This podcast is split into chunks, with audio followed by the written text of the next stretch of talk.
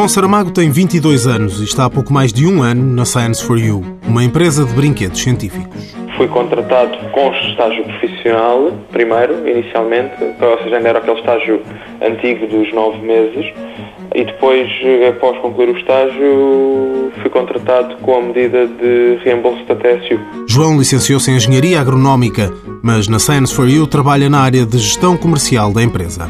Algo um pouco inesperado, fruto da ocasião. A oportunidade surgiu e, e pronto, e como as coisas também dentro do mercado hoje em dia não estão propriamente fáceis, não é? Eh, acaba por a pessoa agarrar as oportunidades conforme vão surgindo e pronto, e foi essa que surgiu e, e felizmente gosto mais do que faço do que daquilo que estudei. A oportunidade surgiu muito por culpa das medidas do IFP, admite João Saramago, que está nos quadros da Science for You.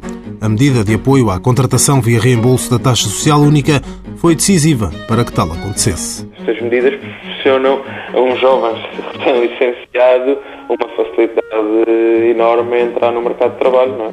Porque acaba por facilitar com que se criem postos de trabalho e que e acaba por abrir o mercado e acaba por facilitar bastante. João está longe de ser caso único na Science for You. A empresa já contratou vários funcionários recorrendo à medida de apoio à contratação via reembolso da taxa social única.